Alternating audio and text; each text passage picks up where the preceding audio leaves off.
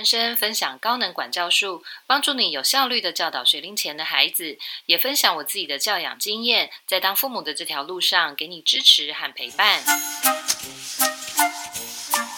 嗨，欢迎来夫人人生。今天的节目我们谈的是高能管教术中对事不对人的理性管教这个概念。对事不对人的管教，其实也就是理性客观的管教态度。成人在面对孩子的行为问题时，在语言上是针对问题，而不是针对人，因为需要处理的是问题，而不是人。这么做呢，可以避免父母亲言语暴力对孩子造成的心理伤害，因为这样的心理伤害的伤口，眼睛看不见，却可能会留在孩子的心里，一辈子没有办法痊愈。对事的语言通常会是客观的、理性的，对解决问题有帮助；但是对人的语言呢，却通常是主观而且缺乏同理心的，没有办法解决问题之外，还会伤害对方。所以，如果我们想要有效的管教孩子，并且避免言语暴力，父母亲对自己说出口的话，就务必要理性、客观，能够对事不对人。这不仅仅是对孩子，其实面对我们生活周遭的每一个人，都应该要尽量的维持客观理性，能够对事不对人来处理。好，在执行对事不对人的理性管教这个概念时，有几个重点和大家分享。第一个是在处理孩子的问题之前呢，成人请先觉察自己的情绪状态。在高能管教术中。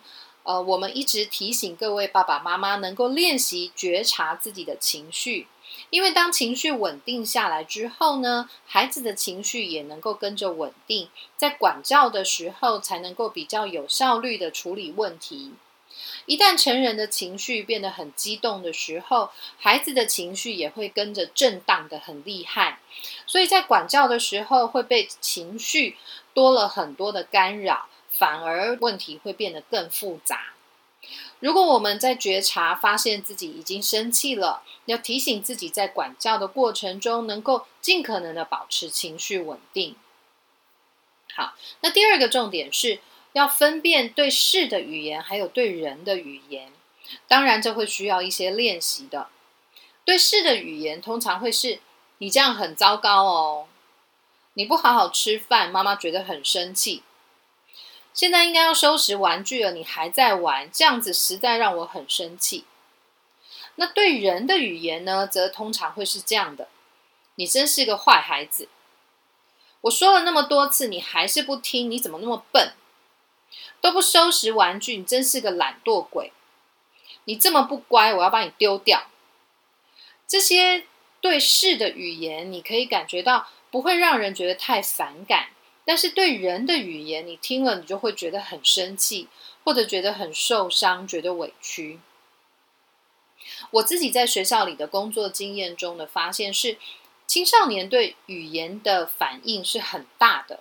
所以在管教的时候，成人如果不小心说出了这种对人的语言，缺少同理心的主观的，青春期的孩子有时候直接情绪就爆炸了。他们会顶嘴，或者直接跟老师吵架。你可以看见，在那样的互动关系中，对人这种主观的语言，会让听的那一方觉得非常的不舒服。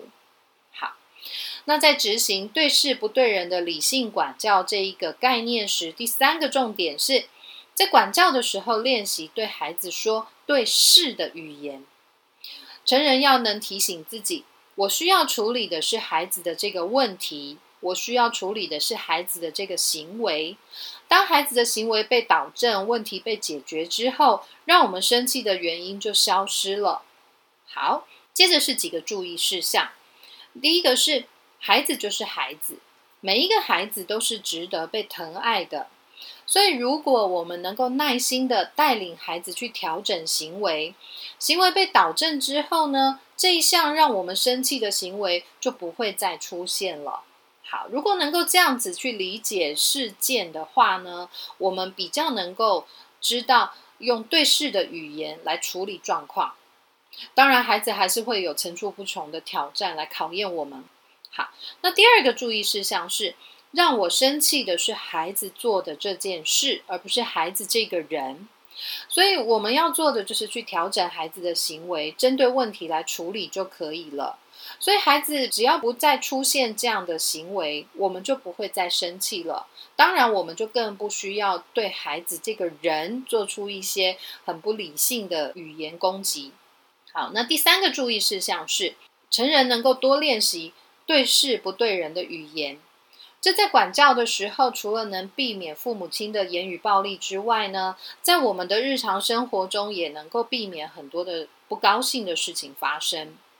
那当然，如果你对使用对事的语言不太有概念的话，或许可以试试看用这样的开始：你做的这件事情如何如何，或者是。你这么做让我如何如何？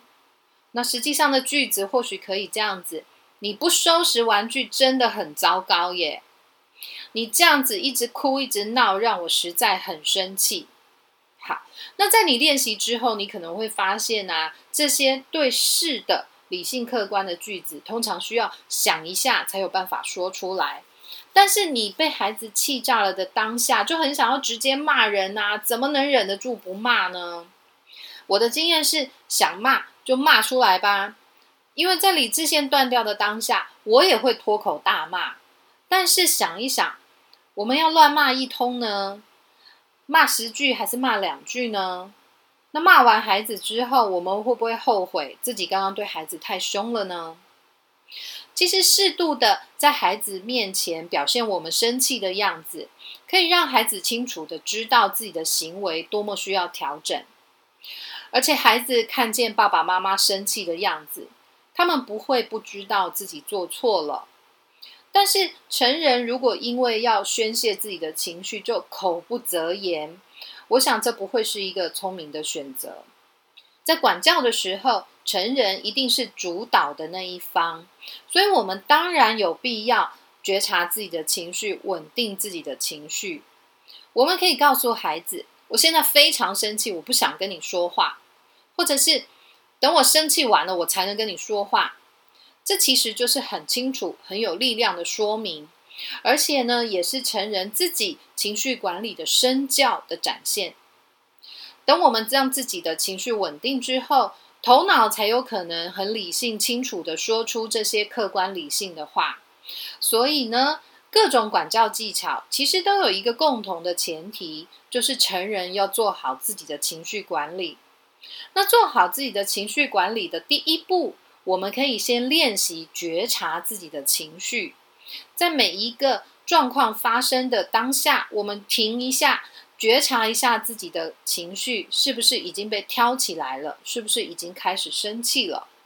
好，如果我们回忆自己的成长经验，可能多少都有一些创伤的记忆。可能在管教的时候，我们的父母亲说了某一句很难听的话，很伤人的话，那我们一直到了成年都还记得这一句话，然后每一次想起来，心里都可能觉得很刺痛，或者觉得很伤心。我记得在我小的时候，我爸爸妈妈常常在管教的时候骂我死脑筋。他们觉得我的个性呢不如哥哥聪明，不如哥哥灵活。然后他们觉得我固执，不懂得转弯，甚至觉得我很笨。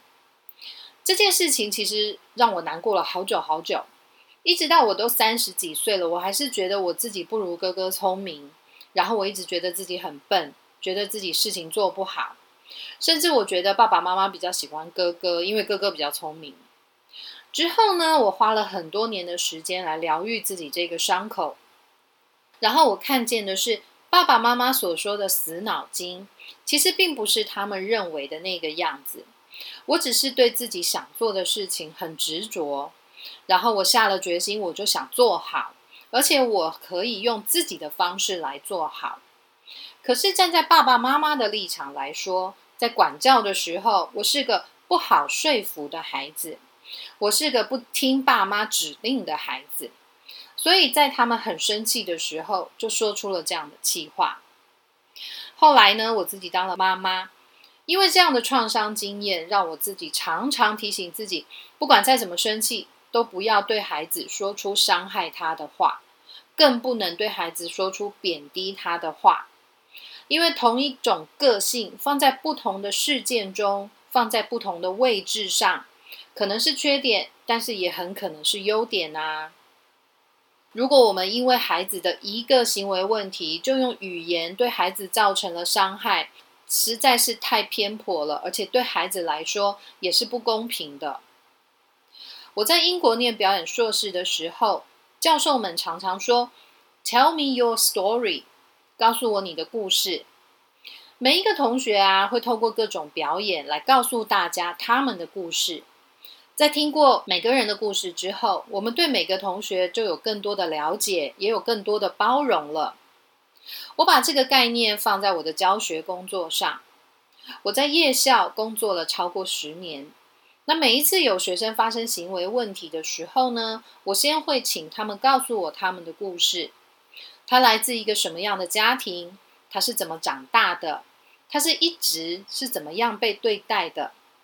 在听过这些孩子们的故事之后，你就会知道他们所谓的偏差行为背后的原因是什么，然后你会多了很多的理解跟包容，然后你就能理解为什么对人这种主观的语言很容易造成别人的心理伤害，因为你不知道这个行为背后的原因是怎么来的呀。孩子通常都是向上向善的。所以，当我们的孩子行为出现问题的时候，背后通常都会有一个原因让孩子这么做。所以，多给孩子一些耐心，还有时间，找出原因，然后陪伴孩子一起来改善。你逐渐会感受到，我们对自己做的这些情绪管理、理性管教等等这些努力，是可以带来好的亲子关系，带来好的和谐的家庭气氛的。好。以上呢是夫人人生今天节目的分享。夫人人生的 Podcast 每周二都会更新节目，夫人人生的网站每周也会更新文章。如果你有任何问题，请你在夫人人生的粉丝页上直接发问，或者是私讯给我都可以。夫人人生五月份的实体课程在五月底也即将要展开，你可以上夫人人生的粉丝页了解更多的细节。以上是今天的节目，谢谢你的收听，拜拜。